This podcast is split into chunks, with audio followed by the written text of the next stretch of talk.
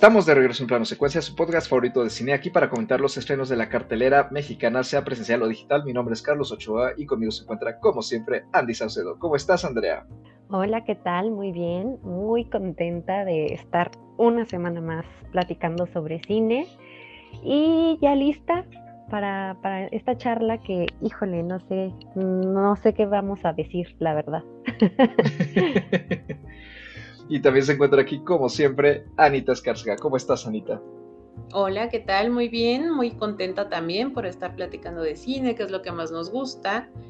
Y pues también un poco a la expectativa, porque esta es una película que llevábamos esperando un buen rato, todos los que, los que amamos a este director. Y pues a ver, a ver qué sale.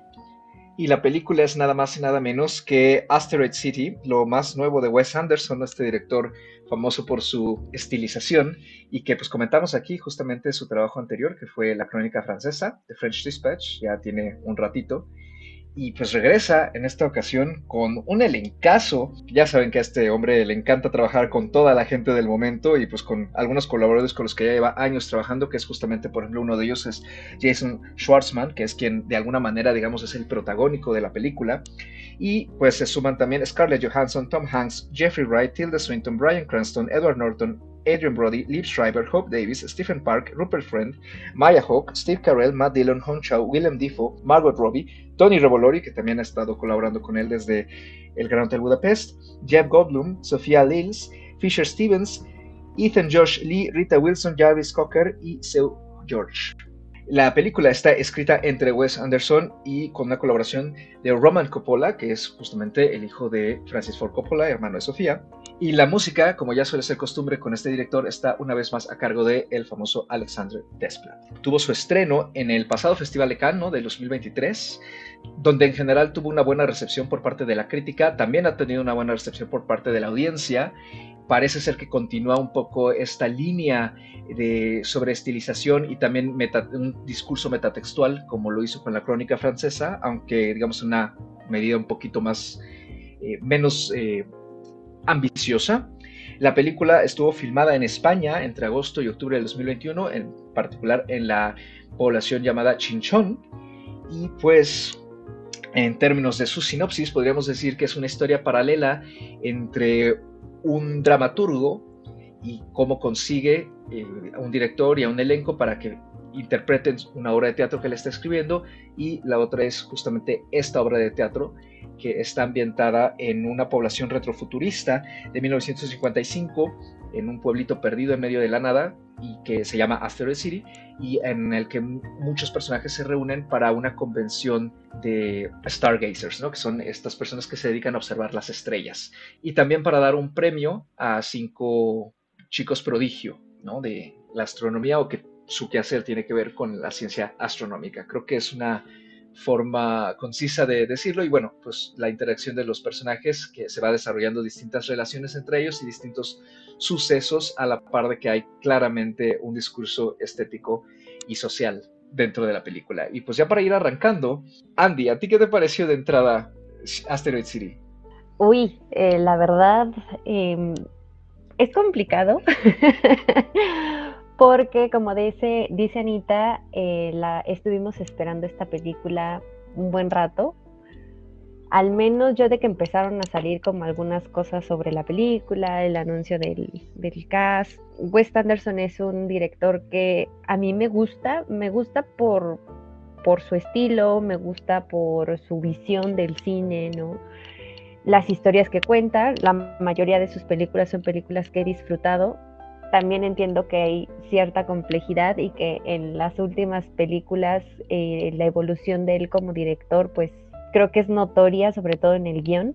Y llegué con Asteroid City, la verdad, con mm, buenas expectativas. Quizá no quiero decir altas, porque más bien para mí ya ah, Wes Anderson tiene un estándar de calidad en, en su trabajo, entonces eh, más bien estaba yo ansiosa por ver justo a este gran elenco em, en una película que la verdad ahí sí eh, los trailers no revelaban mucho y eso me gusta. sí me costó un poquito de trabajo la película. Eh, creo que es una película que tiene cierto grado de complejidad, tiene varias capas, o al menos eh, eso es lo que aparenta ser, ¿no? Eh, en términos de, la narrativa. Ya Carlos decía, ¿no? Que pues es como ver a un escritor en el caso, en este caso, no montar una obra y esta obra es toda la parte que ocurre en Asteroid City, pero también hay otra parte en donde vemos un narrador, ¿no? Que es eh, al inicio y creo que este narrador es como si estuviera dirigiendo un tipo documental, ¿no? Entonces son, es una historia dentro de una historia dentro de otra historia, como ya lo ha hecho Wes Anderson antes, pero creo que sí está un poquito más compleja el planteamiento y el desarrollo. Entonces, creo que aunque la película me gustó, me gustó menos que la crónica francesa porque me costó un poquito más, ¿no? Entender y agarrar como el mensaje, los hilos. Y creo que la película también responde un poquito a las críticas que hay en torno a Wes Anderson, ¿no? Creo que muchas personas lo definen como mucha forma, ¿no? Toda esta grandilocuencia que tiene ah, en lo visual y, en el estilo, lo artístico que es Wes Anderson, y el poco fondo. A mí no me parece que tenga poco fondo, sino que su fondo a veces es complejo, ¿no? Y creo que Wes Anderson juega un poquito también con esa idea, pero de una forma un poco más filosófica y se puede decir que desde mi perspectiva un poco hasta existencialista.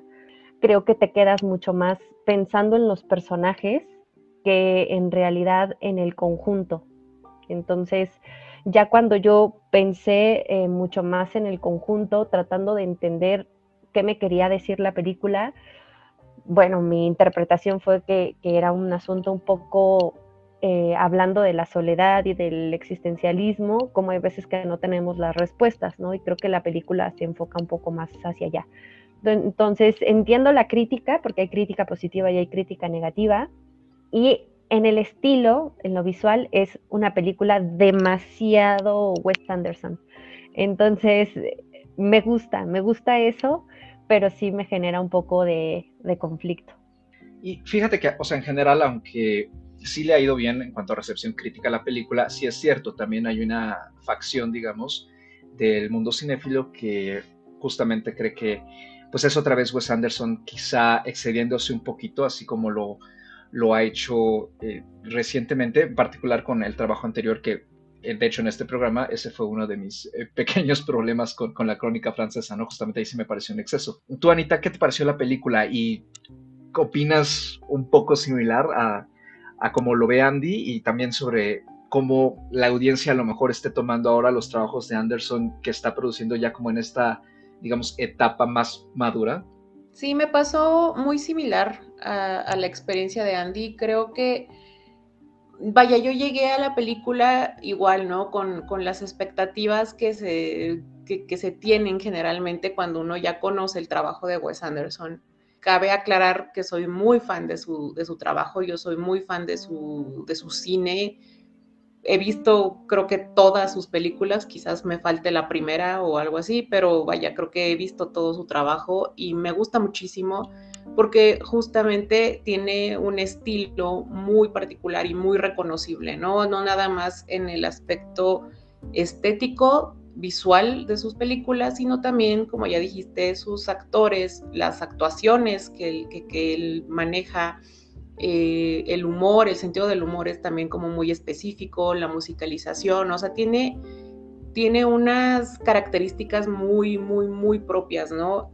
Pero sí, me pasó muy similar porque me parece que el ritmo de esta película es totalmente disruptivo. La, la película maneja este juego de metaficción que si bien me parece que no está mal hecho y vaya, narrativamente funciona, se entiende, sí. La verdad a mí me pareció un poquitín forzado y no conseguí conectar con esa parte, con la parte de la metaficción. Yo estaba mucho más interesada en la historia dentro de la historia, ¿no? Lo que estábamos viendo en Asteroid City, pero estas constantes disrupciones al teatro y a la casa del escritor me, me estaban sacando mucho de contexto, entonces creo que en cuestión de ritmo la película la sufre mucho y eso eh, es la parte que no me encantó, ¿no? O sea, por lo demás, la película cumple con todos los aspectos que ya hemos visto de Wes Anderson y de hecho, justo como dice Andy, ¿no? O sea, es una película muy Wes Anderson, ¿no? O sea, justo hace un par de meses estaba muy de moda en TikTok un trend de hacer tu video con el estilo de Wes Anderson, ¿no? Y ves cientos y cientos de videos de gente tomando estas características, ¿no? La, los, eh, la, escenografía, la musicalización, las actuaciones, la simetría. Y estaba, estaba chistoso por eso, ¿no? Porque ya es un, una, ya son unas características tan tan, tan, tan particulares y tan reconocibles que lo puedes hacer tú en tu casa, ¿no? Entonces, eso me gusta mucho, ¿no? Me gusta mucho cuando un director puede llegar a ser tan reconocible por su trabajo. Entonces, en ese sentido, esta película, vaya, cumple con todo, tiene todo lo que uno espera de una película de Wes Anderson, pero a mí la narrativa en, metaficción sí me, me, hizo una disrupción del ritmo de la película que me estaba haciendo como que salirme, ¿no? De esta fantasía que está uno viviendo en Asteroid City y te vas como que de repente cuando estás muy metido te saca y te pasa a otro lado y es como, wow, ¿qué esto qué, no? Te digo, no, no, no me parece que esté mal hecho, no me parece que no se pueda hacer, no me parece que, narrativamente no funcione, porque vaya, hemos visto que, que en muchas películas de muchos directores esto se utiliza, ¿no? Es un elemento narrativo común. Pero al ser, pues, de las primeras veces que Wes Anderson trabaja con esto, me parece que el, ritmo de su película sí la sufre. Fíjense que a mí me pasó algo similar.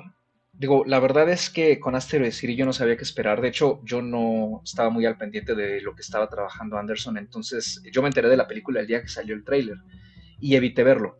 ¿No? Em, justamente porque quería yo llegar con la menor cantidad de vicios posibles y todavía como que me estaba quitando el sabor amargo que me había dejado la crónica francesa, que tenía cosas que me gustaron mucho, pero al mismo tiempo sí me pareció, y lo dije en ese programa, ¿no? Que, había como un exceso, ¿no? O sea, como que estaban todos los aciertos de Anderson, pero también estaban todos los vicios que le critican muy llevados al, eh, potencializados más bien, ¿no? Y creo que aquí con Asteroid City para mí fue como irse un escalón abajo de eso, o sea, como que aquí sí tener más control. Me parece que en, sí la historia está muy controlada y, todo está muy pues, hecho como con, con, manual, ¿no? Y con regla. Entonces, por un lado eso me, me gusta mucho, porque sí sentí que volví a ver al Anderson de previo a ¿no? a la crónica francesa o previo incluso a, la isla de los perros, o sea, como en esta etapa media, ¿no? digamos.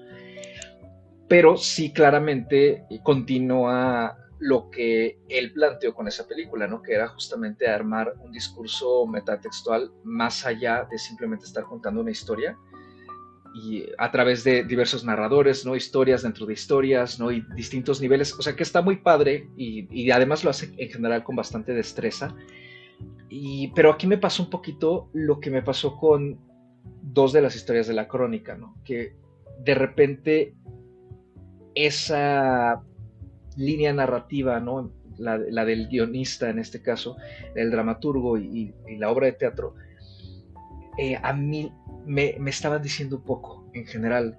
Y creo que estoy de acuerdo contigo, Anita, respecto a lo de que hay algo en el ritmo o en, en cómo está insertado esto que a mí no me estaba gustando, como que no me dejaba conectar, o más bien me interrumpía la conexión que sí me estaba dando todo lo que está ambientado en Asteroid City, que a mí me pareció brillante en general, ¿no? o sea, me, gustó muchísimo.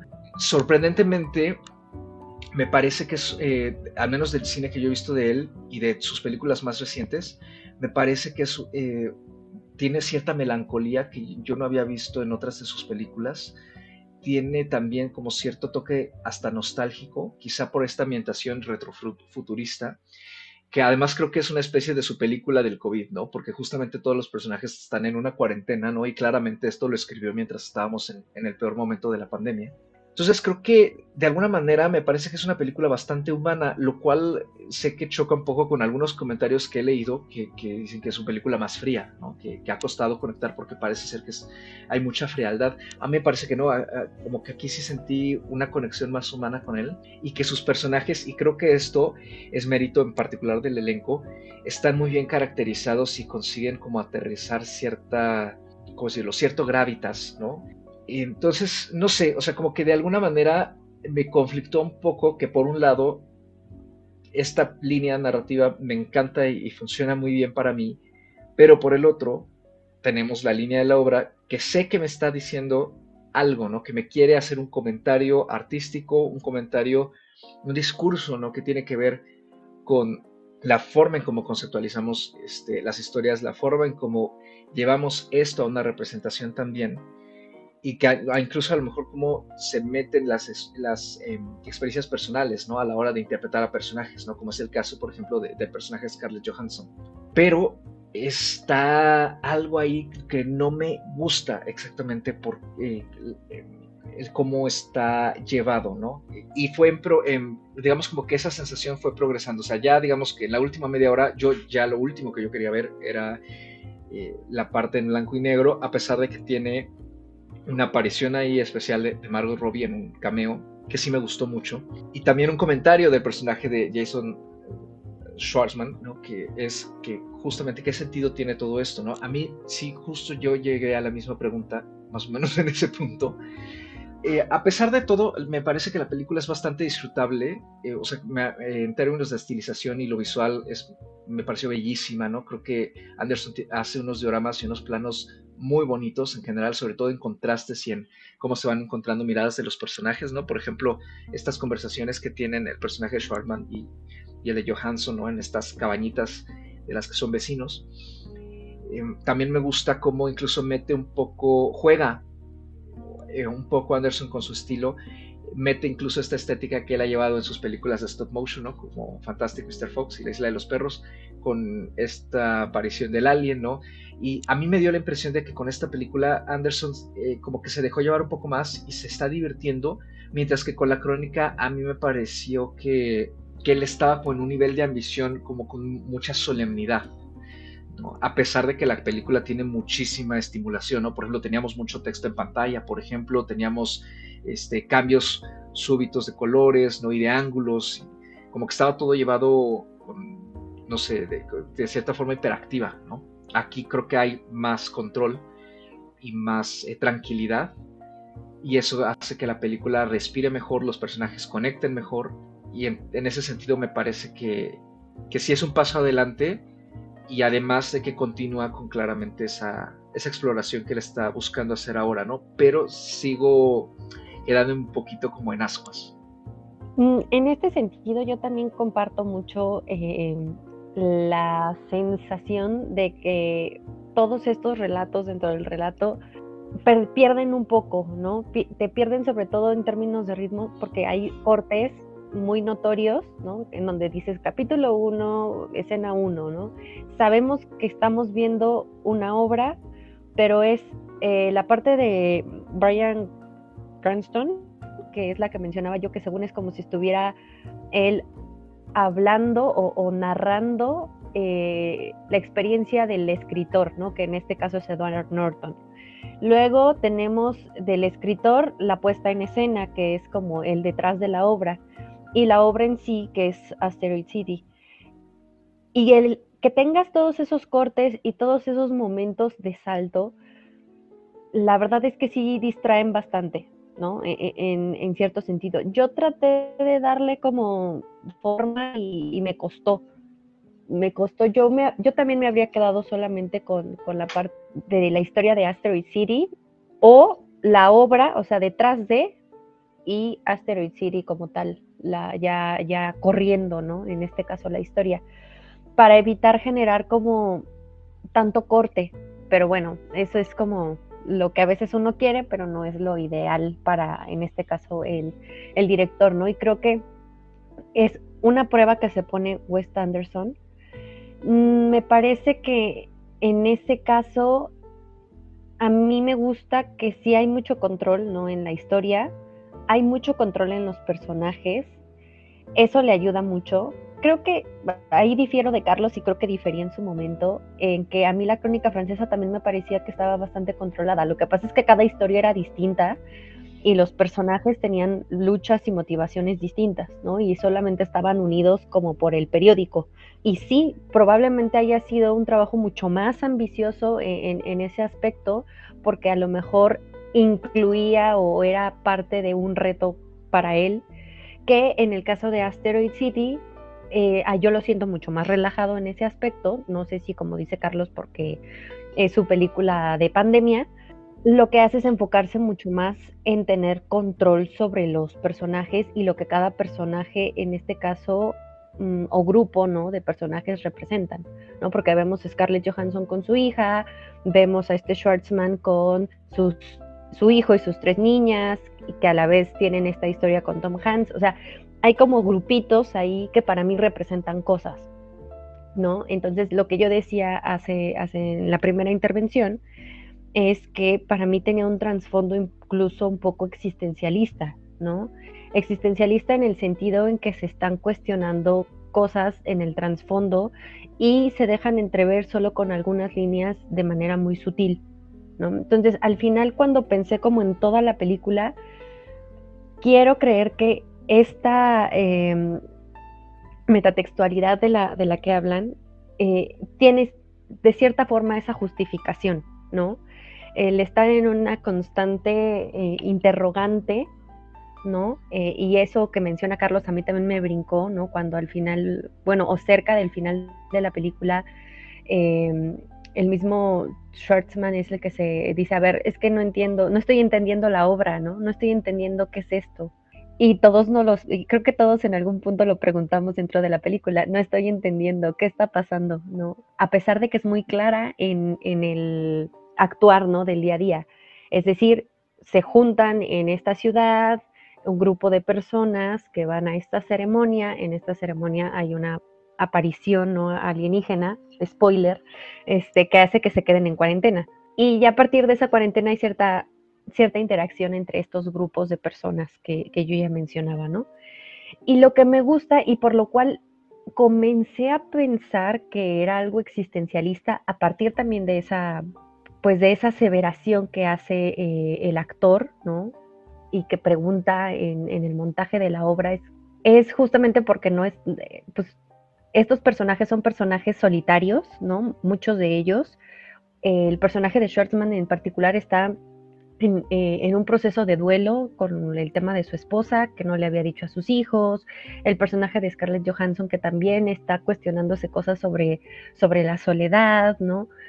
Eso a su vez me hizo pensar justamente en que ahí estaban eh, representados de cierta forma la ciencia, ¿no? Con el personaje de Tilda Swinton, tratando de, contestar interrogantes, ¿no? Que la ciencia busca contestar o resolver. Está la parte artística, que es esta parte artística que, que, tiene en este trasfondo Scarlett Johansson como actriz y con la lectura de sus de su, de su personaje, ¿no? Del personaje que interpreta a su personaje. Y eh, está incluso este grupo de niños, ¿no? Con, la maestra. Y está también interpretada ahí por ahí la familia. Y hay incluso algunos sobre religión, ¿no? Porque esta familia de, de Schwartzman con las niñas, estas niñas además me parecieron fabulosas, encantadoras y magníficas. Eh, las pequeñas brujitas, eh, tenían eh, también estos cuestionamientos sobre la religión, ¿no? Y sobre detalles que, que ahí hay en el trasfondo. Entonces, creo que todo eso responde a que hay veces que no entendemos nada y buscamos respuestas en estas diferentes ramas, ¿no? De, pues de la, de la vida, ¿no? Y no significa a tener las respuestas, ¿no? Entonces yo me quedé un poco con esa idea, ¿no? Tratando de darle un poco más de sentido a la historia, pero aún así sí siento que me quedan cosas muy sueltas, me quedan cosas eh, sin, sin entender y digo, bueno, insisto, no es porque no es que tengamos que entender todo y creo que al final ese es el objetivo de cierta forma de la película. No sé qué piensen ustedes. Ay, es que Es que estoy muy de acuerdo con lo que han dicho los dos, pero voy a, voy a tratar como de, de ordenar mis ideas un poco. Mira, creo que lo que pasa es que lo que estamos viendo en Asteroid City, en este pueblito, es 100% la fantasía a la que Anderson ya nos tiene acostumbrados.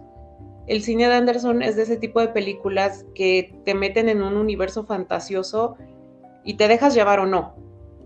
Pero al sacarte constantemente de ese universo para traerte al universo del teatro o para traerte al, del escritor, te impide estar por completo inmerso en este mundo fantasioso. Y por eso es que creo que cuesta conectar y quizás es por eso que se le ha considerado su película más fría, porque yo también he leído bastante esa, esa aseveración, ¿no? Que es su película más fría. Pero coincido con Carlos, a mí no me parece que sea fría, al contrario, me parece que es una película sumamente humana y tiene mucho corazón precisamente con todos estos aspectos existencialistas que ya mencionó Andy.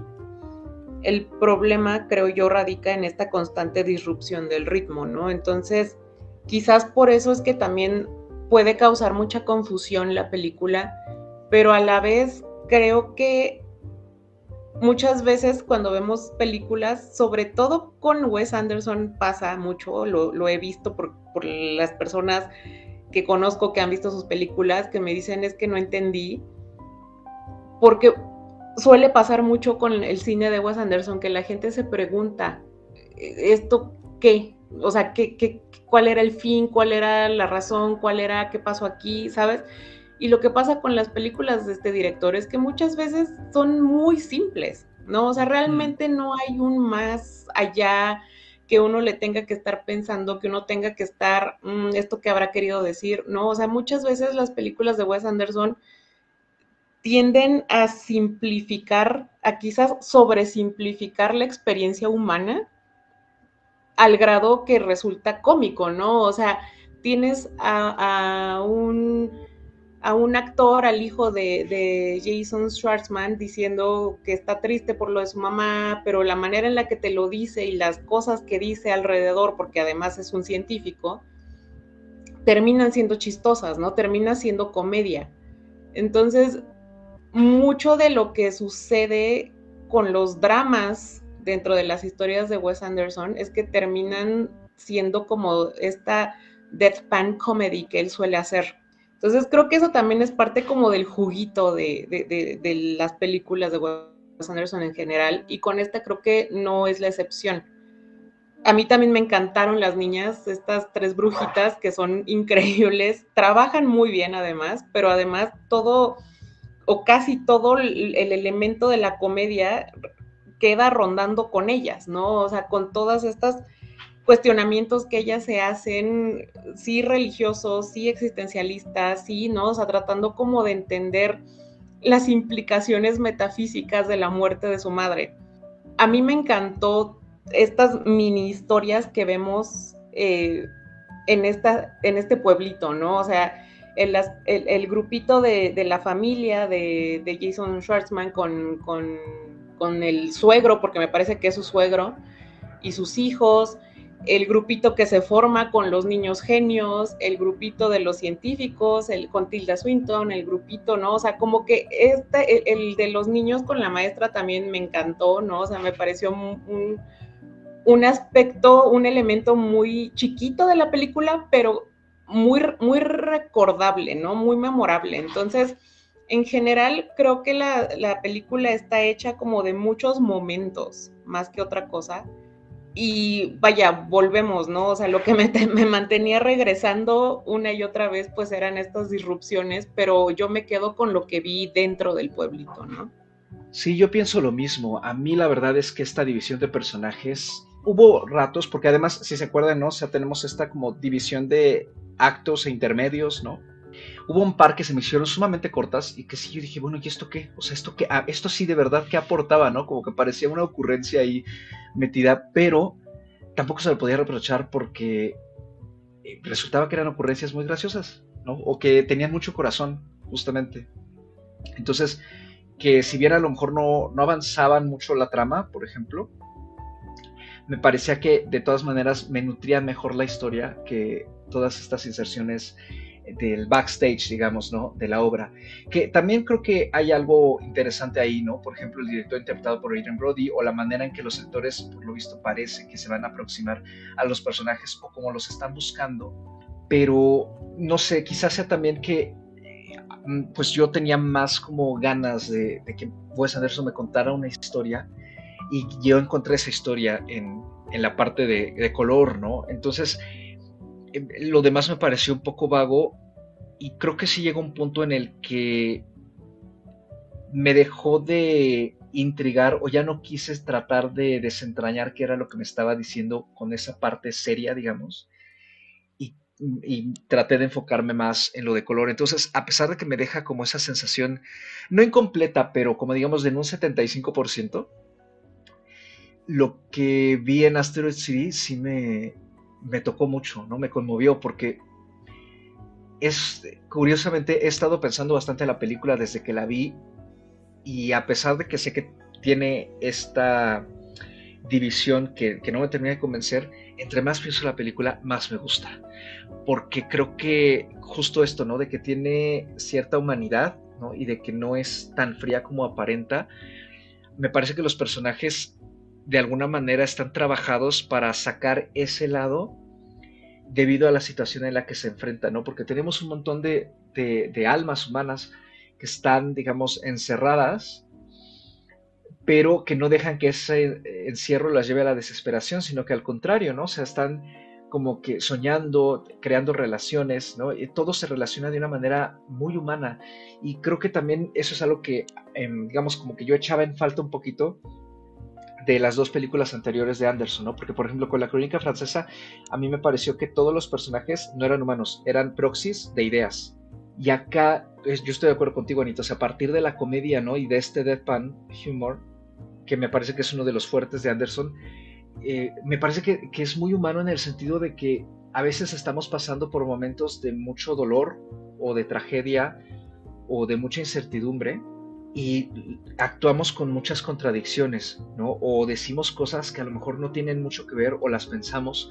Entonces, la manera en que los personajes se, mueven e interactúan entre sí, que pareciera ser que es un poquito, pues, no sé, em, no exagerado, pero digamos como raro, llevado además con el empaque de Anderson, ¿no? Su color, su estilización, su humor, ¿no? La manera en que también le pide a los actores, ¿no? Que, que interpreten a los personajes, a mí me parece que irónicamente eso le da como mucha alma a lo que nos está presentando. Entonces me permitió conectar muy bien, por ejemplo, con lo que estaba pasando con la familia de personaje Schwartzman, ¿no? De este fotógrafo y de que no sabe cómo explicarle a sus niñas, sobre todo, que su mamá no está. Lo que siente, por ejemplo, el personaje Tom Hanks, que creo yo que ya tenía rato que no me hacía sentir nada y aquí lo logró. O sea, de verdad, me pongo de pie, ¿no? O el, o el personaje de Johansson, ¿no? También que tiene esta búsqueda, ¿no? De que se siente muy sola, ¿no? Y, y, ni siquiera puede tener una conexión eh, cercana con su hija, ella misma lo dice. O el personaje de Tilda Swinton, que a pesar de que tampoco sale mucho, sabemos que es un personaje que está sediento de conocimiento y que quiere seguir explorando y que no quiere quedarse atrás, ¿no? Sobre todo porque ve que están estos cinco chicos prodigio, ¿no? Que tienen muchísimas ideas y, proyectos propios. O, por ejemplo, también ciertos discursos como el del general que hablan de una época anterior, ¿no? Y creo que eso, o sea, a pesar de que, y lo hemos comentado en este, en este podcast, ¿no? De que no nos agrada cuando claramente los estudios, ¿no? Se cuelgan de la nostalgia para capitalizar eh, las historias, pues Anderson claramente no es un estudio, ¿no? Es un autor que está tratando de reflexionar quizá sobre todo lo que le rodea en un momento en el que él estaba encerrado pues, consigo mismo, ¿no? Como lo estuvimos eh, prácticamente todas las personas durante pues, esta etapa tan oscura, ¿no? Que acabamos de pasar. Entonces creo que de alguna manera, a nivel eh, subconsciente, está toda esa carga, ¿no? De vivencias y esa carga emocional metida en la película que a través de su comedia ligera, de sus momentos chuscos, de sus curiosidades, ¿no? Que también pone mediante la fabulosa puesta en escena, ¿no? Y ciertas cosas, ¿no? Como por ejemplo lo de esta máquina eh, que expide eh, terrenos baldíos, por ejemplo, ¿no? O sea, ese tipo de ocurrencias ridículas no, no lo terminan siendo tanto o en su ridiculez está justamente la magia, ¿no? Y, a mí sí me gustó que con esta película sí sentí la magia de, de Anderson otra vez. Sí, creo que esta película tiene un efecto particular que es eh, justamente la ves y probablemente puedes quedar muy encantado porque eres fan de Wes Anderson y a lo mejor eh, es todo lo que esperabas ver. Y creo que la otra parte es también aquellos que a lo mejor no conectan o no les gusta o ya lo han intentado y pues no les ha funcionado, pero puede ser que estén aquellos que le dan esta oportunidad de pensar la película, ¿no? De, pensar y, en analizar y decir qué pasó con esta experiencia, eh, en qué momento conecté o no conecté o por qué conecté con la película. Y como dijo Carlos, ¿no? A lo mejor puede ser una película que cuando la piensas es cuando ya te gusta, es cuando empiezas a encontrar este tipo de, elementos muy emotivos, porque a mí también me parece que, es, una película que tiene eh, un trasfondo emotivo y los personajes se me hacen bastante melancólicos, todos en, en particular. Eh, el lado, de, bueno, el personaje de, de Schwartzman con, con, el tema de, de la esposa que, que, fallece y que no sabe cómo hablarlo con sus hijos, eh, Scarlett Johansson, o sea, creo que hay personajes en particular que cargan con un peso bastante emotivo ¿no? Y hay otros que eh, ocultan de cierta forma esa, esa, emotividad, ¿no? Como el general o como el personaje de Tilda Swinton, pero no significa que no esté ahí, ¿no? Sino que, que al final, vaya, la humanidad no es que seamos todos súper expresivos o todos eh, en, en, ese sentido em, tengamos una lectura tan clara de las emociones y de los sentimientos de las personas, ¿no? Y el que Wes Anderson pueda llevar este tipo de personajes, dirigir a sus actores a que oculten de cierta forma, ¿no? Eh, en, el guion, ¿no? Al momento de estar eh, hablando, al momento de estar interactuando con los otros personajes, cierta emotividad y cierta sensibilidad para que la veamos y no la veamos en sí, ¿no? Es como un reflejo. Me gusta, creo que es parte de su estilo, eh, es parte del buen manejo que tienen los actores y, algo que, estoy muy de acuerdo contigo, Carlos, es yo no veo fallas en esta dirección, ¿sabes? O en, la dirección en general que hace Wes Anderson con sus actores. Y el que pueda sacar algo bueno de Tom Hanks a estas alturas de su carrera, donde el nombre, la verdad es que usualmente lo digo, aunque luego me arrepiento de decirlo tan en voz alta, a mí se me ha hecho un actor a lo largo de su carrera algo sobrevalorado, ¿no? También entiendo su mérito, pero creo que también los últimos años los proyectos que ha escogido eh, no han sacado lo mejor de él, más bien puede decirse que han sacado cositas muy malitas de él, ¿no? Entonces, esta película, eh, si bien no es un personaje que luzca muchísimo en pantalla o que lleve el peso de la película, porque no lo es, creo que hace un muy buen trabajo justamente al estar en medio, ¿no? Eh, en, medio de, lo que es el esposo de, su hija que fallece, sus nietos y entender un poquito qué va a pasar con ellos, ¿no? Eh, en, todo caso. Entonces, Wes Anderson sabe hacer muy bien eso con sus personajes, con los actores que escoge para sus personajes y hacer esa sinergia para que funcione, ¿no? Y pueda hacer esta, este marcaje de su estilo en términos de la emotividad y de los sentimientos que, atraen a, sus mismos eh, personajes. Entonces, en ese sentido, creo que es una película, ¿no? Lo, reitero, eh, en la que se tiene que pensar, ¿no? Y, empezar a pensar también como en por separado, ¿no? Creo que la gente se queda mucho pensando solamente en lo visual y en, ay, qué bonito el plano, ay, qué bonitos los colores, ay, qué bonito Em, en este caso el paisaje, ¿no? Eh, el encuadre, la cámara. Sí, y a todos nos embeleza, a todos nos encanta, pero creo que si la gente justamente empezara a enfocarse un poquito más, no en pensar en darle significado a cada cosa, ¿no? Sino en empezar a ver justamente las historias que están eh, detrás de cada uno de estos personajes.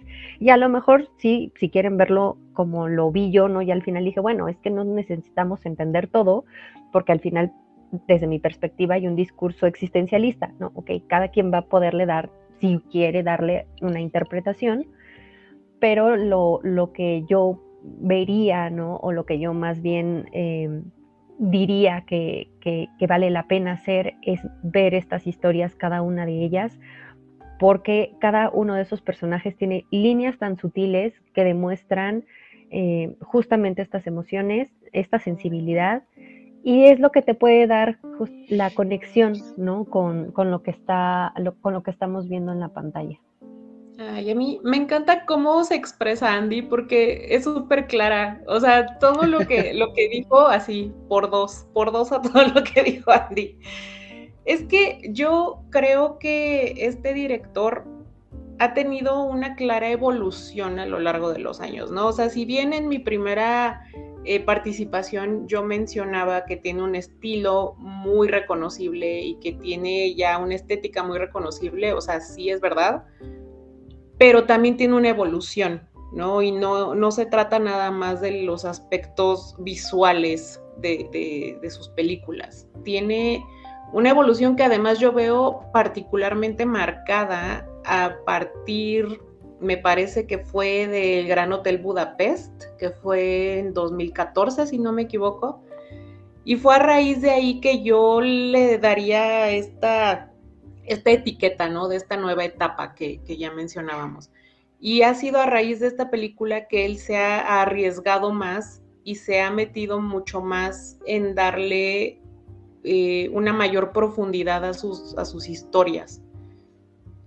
Desde la manera en la que las cuenta hasta la clase de historias que nos cuenta, ¿no? Entonces, si bien ah, e, el, espíritu o la columna vertebral de, su estilo permanece, sí hay muchos cambios bastante marcados en, las líneas narrativas que, está manejando a partir de entonces. Y sí se han vuelto bastante más complejas sus películas. Y yo creo que además es una evolución muy natural, porque, vaya, como, como mencionaba yo hace un rato, sus temáticas suelen ser bastante simples. Eso claramente tiene límites. Va a llegar un momento en el que ya no tengas gran cosa que decir, ¿no? Mientras que la experiencia humana es infinitamente más grande. Entonces yo creo que esta evolución que vemos en sus películas responden a esta necesidad de continuar con, con esta exploración de la experiencia humana, ¿no? Entonces, creo que se ha vuelto más eh, notorio con estas últimas dos películas que hemos platicado de él, desde La Crónica Francesa y ahora con Asteroid City. Creo que estas dos películas han sido las más notorias que tienen este nuevo cambio, estas nuevas inserciones, estas nuevas disrupciones narrativas, esta nueva metatextualidad pues vaya, yo lo veo como este proceso, ¿no? Como este proceso de, evolución de su propio trabajo y eso me parece que es algo muy admirable, ¿no? En cualquier director, en cualquier artista, me parece muy admirable que siempre estén tratando de evolucionar, que siempre estén tratando de, crecer, de hacer cosas más ambiciosas. Y en el caso de Wes Anderson, creo que debe ser una persona muy organizada y muy ay, es que no sé, no sé ni cómo describirlo, ¿no? Pero me imagino que debe ser una persona muy controlada, al, grado que puede mantener sus escritos y sus ideas y su forma de dirigir y todo lo que quiere hacer de una manera muy controlada siempre. Eso es algo que me gusta mucho de él, que todo siempre es muy medido. Y bueno, a mí con esta película, o sea, creo que entre más la platicamos, más me gusta. y es verdad, o sea, tiene muchas cosas que se le pueden sacar, tiene muchas capas, tiene muchas historias y cada una de estas historias tiene una significación, tiene un contexto, tiene un trasfondo que es sumamente humano. Y eso es algo que me gusta muchísimo y creo, al menos ahorita en lo que tengo yo como de, recuerdo así en, la punta de la lengua, me atrevería a decir que es la película más humana que he visto de Wes Anderson en ese sentido, porque si bien ya nos ha mostrado a lo largo de los años muchas historias que son efectivamente muy humanas, en algunos casos muy dramáticas, en algunos casos romances más infantiles, ¿no? O sea, creo que es la primera vez que vemos una como un microuniverso de la experiencia humana como más completa. Pues puedo decir que, yo estoy muy, muy satisfecha con lo que vi. Eh, originalmente le puse tres estrellas y media a la película. Estoy pensando seriamente subirse a la cuatro porque con esta charla de verdad que la película creo que cada vez me gusta más. Yo por mi parte cerraría ¿no? mi, comentarios sobre Asteroid City también con tres estrellas y media. Me la he pensado a lo mejor de que, la estoy evaluando quizá con menos ¿no? de lo que se merece, pero creo que sí necesitaría volverla a ver. Esta sí me dan muchas ganas de volverla a ver, justo para tratar de entender mejor cómo está funcionando esta parte que a mí no me convence del todo. O sea, tiene cosas padres, ¿no? creo que hay algo interesante ahí, pero es justamente la manera en que está como ejecutado, ¿no? Que, que a ratitos como que yo decía, ah, mira, esto está bien, y a ratos como decía, ay, esto qué. Ah, creo que sí, sí es una película que necesita un segundo visionado, a lo mejor. Eh, que, creo que en general las de Anderson este, se ganan el segundo visionado porque hay muchísimas cosas que, que ver, ¿no? Y, y detalles, ¿no? Y giros que se pueden apreciar de maneras distintas, ¿no? Creo que tienen mucho valor para, para el rewatch. En, particular.